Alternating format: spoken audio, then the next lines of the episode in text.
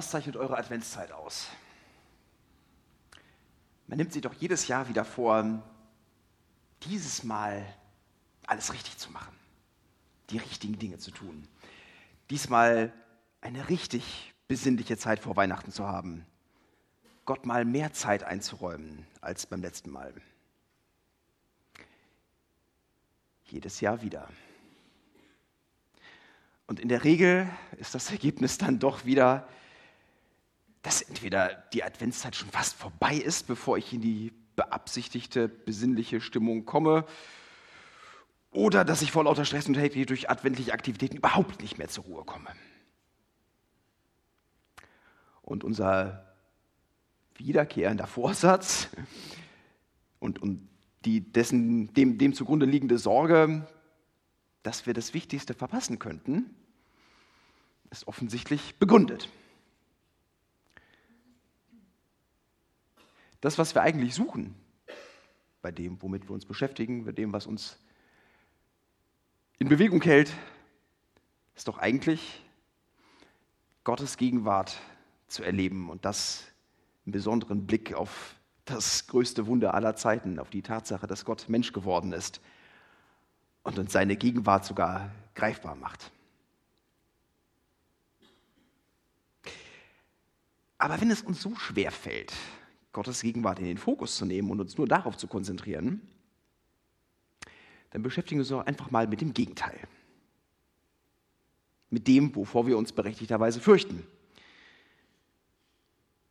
Denn wie sieht es aus, wenn uns die Gegenwart Gottes abhanden kommt?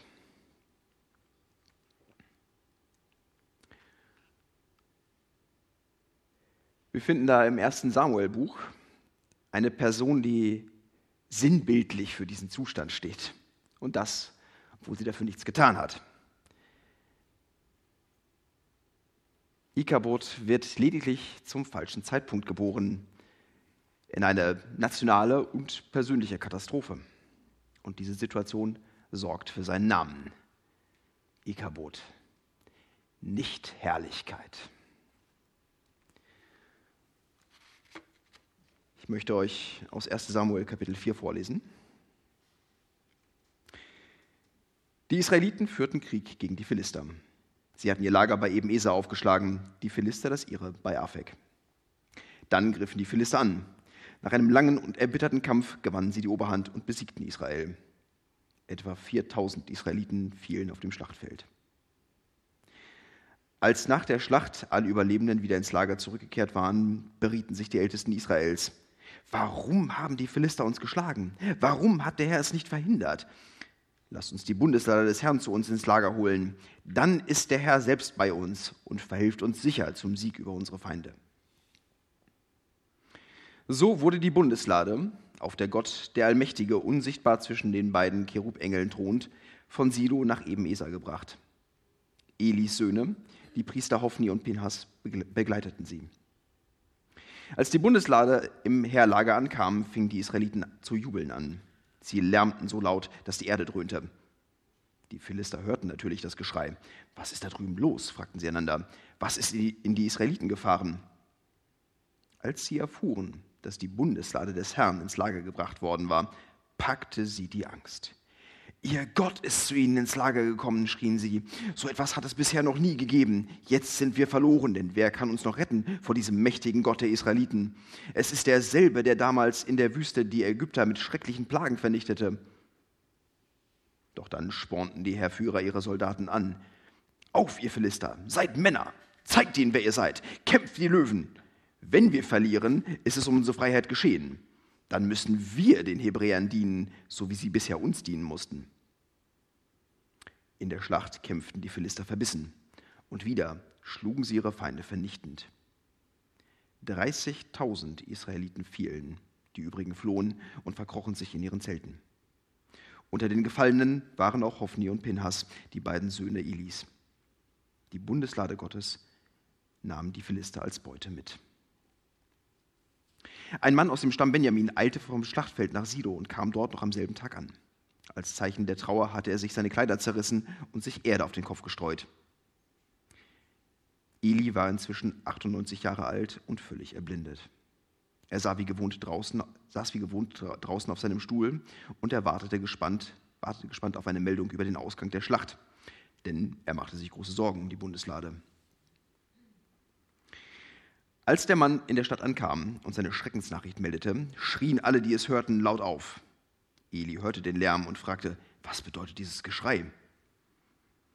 Da war der Bote auch schon bei ihm ange angelangt und erzählte ihm, ich bin einer der Soldaten und konnte den Feinden entrinnen. Ich komme gerade vom Schlachtfeld.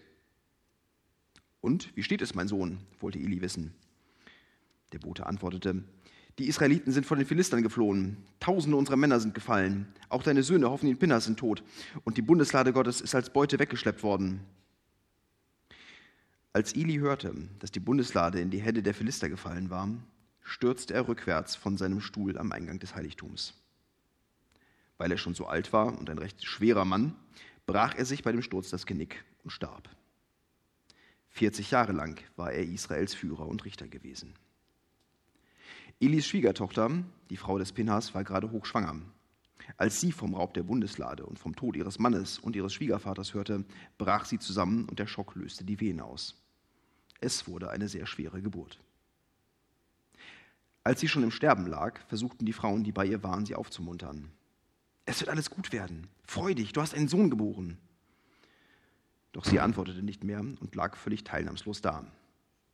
Voller Trauer dachte sie nur an den Tod ihres Mannes und ihres Schwiegervaters und an den Verlust der Bundeslade. Sie sagte, nennt den Jungen Ikabot.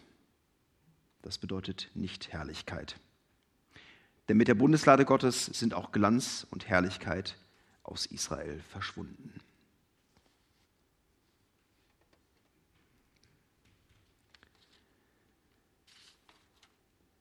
Das Volk Israel hat gerade in einem gescheiterten Feldzug die Bundeslade verloren. Die beiden Söhne des Hohepriesters, die seine Nachfolger werden sollten, sind gefallen. Und als diese Nachricht den Hohepriester selbst erreicht, stürzt er tödlich. Bei der Schwiegertochter setzen die Wehen ein, sie bringt einen Sohn zur Welt, aber sie weiß, dass sie selbst die Geburt nicht überleben wird. Und deshalb gibt sie ihrem Sohn, den sie bald allein lassen wird, noch etwas mit. Den Namen, der ihn sein Leben lang begleiten wird. Ihren Sohn, der am Tag seiner Geburt Vater, Mutter, Onkel und Großvater verliert, nennt sie Ikabot, nicht Herrlichkeit. Damit er nie vergisst, dass der Verlust der Bundeslade und der Priester viel gravierender ist als der Verlust seiner Familie. Und dass die Tragik, die eigentliche Tragik seines Geburtstages in Gottes Kontaktabbruch zu seinem Volk liegt. Wie konnte es dazu kommen?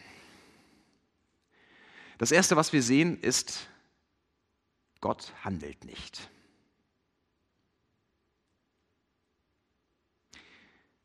Normalerweise wurde die Bundeslade nicht in die Schlacht mitgenommen. Normalerweise wurde die Bundeslade nirgendwohin mitgenommen. Tragbar war sie nur, damit sie während der Wüstenwanderung ihren Standort wechseln konnte.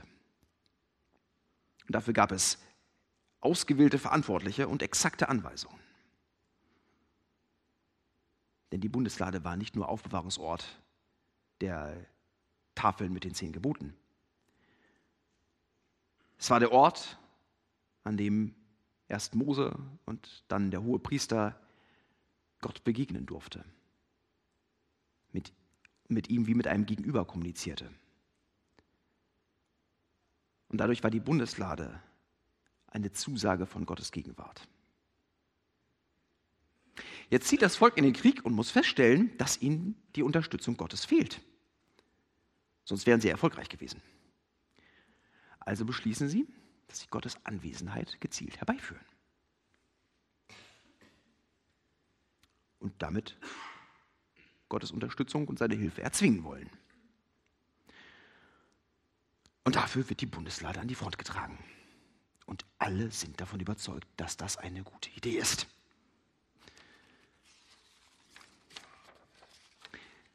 Ganz abgesehen davon, dass das Gottesbild der Führer Israels hier ganz stark an die Vorstellungen ihrer heidnischen Nachbarn erinnert, was man gut daran sehen kann, wie aufgeregt und panisch die darauf reagieren,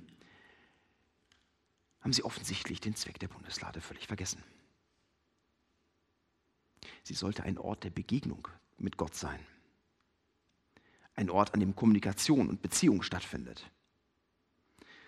Aber anstatt mit Gott zu reden, wollen die Priester ihren Gott auf einem goldenen Kasten in die Schlacht tragen.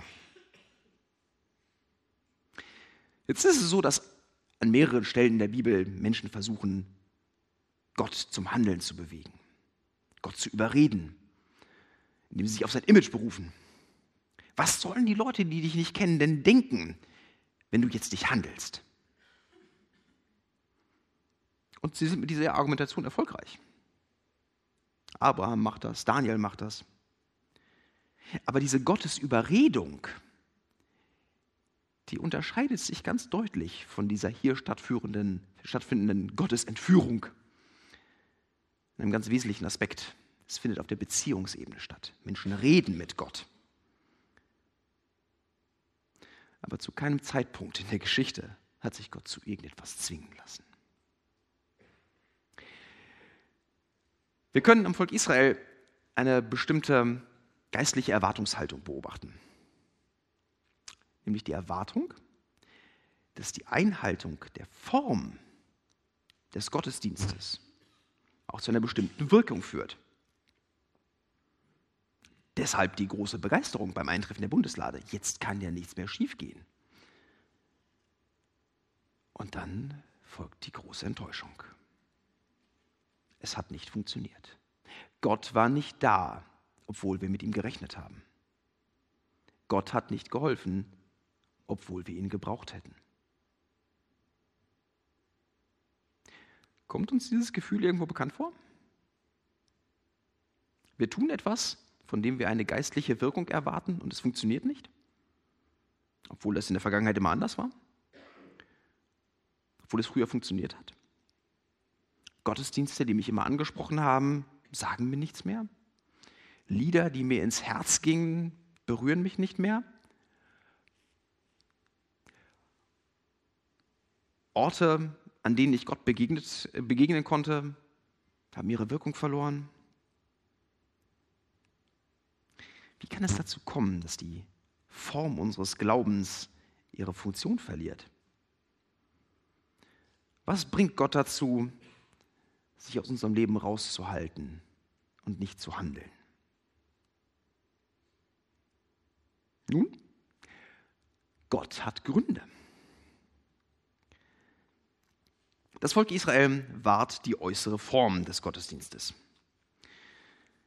Aber ihr Inhalt entspricht dieser Form nicht mehr. Ich möchte euch das an diesem Luftballon etwas verdeutlichen.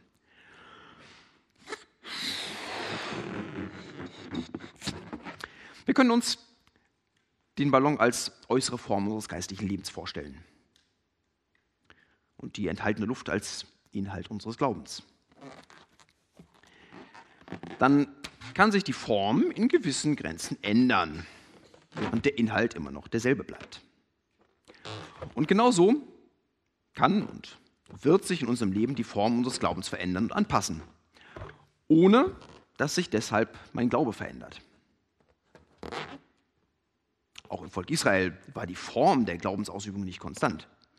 In der Wüste konnte man Gott in der Stiftshütte begegnen, später baute Salomo den Tempel. Aber wenn sich der Inhalt dieses Ballons verändert, dann ändert sich auch zwangsläufig die Form. Und damit kommen wir zum Kern des Problems. Denn die Katastrophe kommt eigentlich nicht unerwartet. Und dass Eli den Tod seiner beiden Söhne an einem Tag erlebt, das ist ihm sogar angekündigt worden. Denn diese Priester hatten schon lange den eigentlichen Inhalt ihres Dienstes verloren und ihn ersetzt durch ihre eigenen Interessen und Bedürfnisse. Sie missbrauchten konsequent die Macht und Autorität, über die sie durch ihre Position verfügten, und Gott war ihnen dabei völlig egal. Und ihr Vater, der hohe Priester, der es besser hätte wissen müssen, leistet ganz lange keinen Widerstand. Und er äußert erst dann vorsichtige äh, Kritik an seinen Söhnen, als es schon viel zu spät ist. Und wenn das die geistliche Leitung des Volkes sein soll, dann können wir uns gut vorstellen, wie die Gottesbeziehung von denen aussah, die sich ein Beispiel an diesen Priestern nahmen.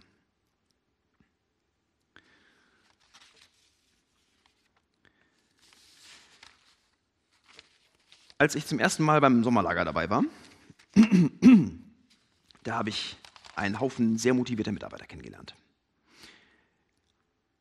die auf diesem Sommerlager eine richtig gute Zeit hatten, eine Menge Spaß dabei hatten. Und im nächsten Jahr hatte ich bei einigen von diesen Mitarbeitern den ganz starken Eindruck, dass sie wieder dabei waren, um genauso viel Spaß zu haben. Und dass ihre Motivation weniger darin bestand, Gott zu dienen, sondern ja, ihren eigenen Interessen und Bedürfnissen nachzugehen. Und das hat im Jahr darauf nicht funktioniert. Und viele dieser Mitarbeiter habe ich nicht mehr wiedergesehen. Wenn der Inhalt fehlt, verliert die Form ihre Funktion. Wenn unsere geistlichen Aktivitäten Gott nicht mehr als Kern und Zentrum haben, wenn uns bei den Dingen, die wir in der Gemeinde tun, der Bezug zu unserem Gott nicht mehr einfällt, dann wird das Ergebnis sehr ernüchternd sein. Und gleichzeitig wird es immer anstrengender und aufwendiger, die Form aufrechtzuerhalten.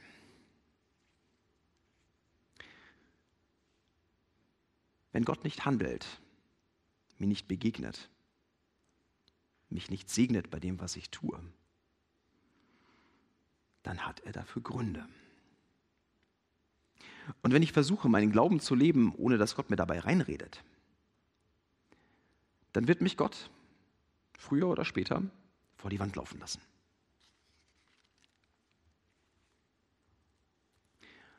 Aber Gott bleibt sichtbar.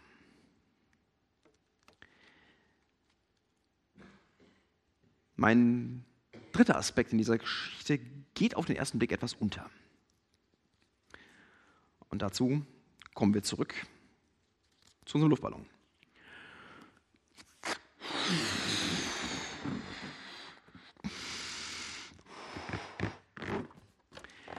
Wenn unser Glaube seinen Inhalt verliert, dann ist das in der Regel ein schleichender Prozess.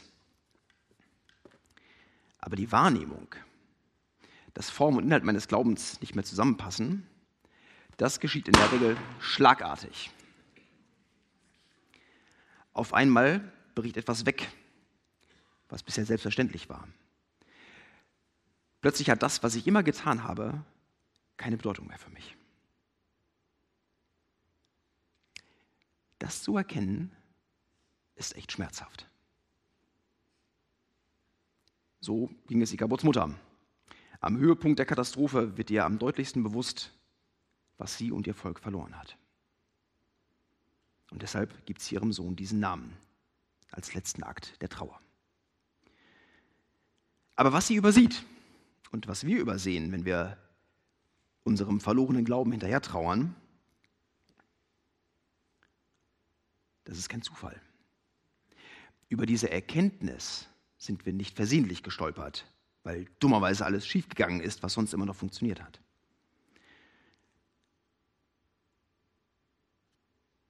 Israels Katastrophe kommt mit Ansage, mit Ankündigung, ist geplant. Und auch unsere schmerzhaften Verluste sind Absicht. Weil der Gott, den ich vergessen habe, mir nachgeht und meine Aufmerksamkeit gewinnen möchte. Genauso wie der Luftballon. Ein guter Freund von mir, den ich sehr lange auf seinem sehr langen Weg zum Glauben begleiten durfte, hat lange alle Aspekte meines Glaubens in Frage gestellt. Aber irgendwann musste er feststellen, dass Gottes Existenz für ihn nicht mehr in Frage stand. Über den Punkt, das anzuzweifeln, war er weit darüber hinaus. Und es war nicht mehr rückgängig zu machen. Gott zu begegnen ist eine Reise ohne Rückkehr. Die Perspektive auf eine Welt, die weit über das hinausgeht, was meine Sinne erfassen können, die werde ich nicht wieder los. Und deshalb geht es dem, der sich von Gott abwendet, viel schlechter als dem, der ihn nicht kennengelernt hat, weil er zu viel weiß. Und weil Gott ihm nachgeht. Wenn Gott in deinem Leben nicht so handelt, wie du es von ihm erwartest, dann liegen seine Gründe möglicherweise darin, dass er dir auf unerwartete Weise begegnen muss, um deine Aufmerksamkeit zurückzugewinnen. Wenn du also merkst, dass dir Gott in deinem Leben fehlt, dann hat er dich nicht allein gelassen. Dann ruft er dich und ist direkt hinter dir. Du musst dich nur umdrehen.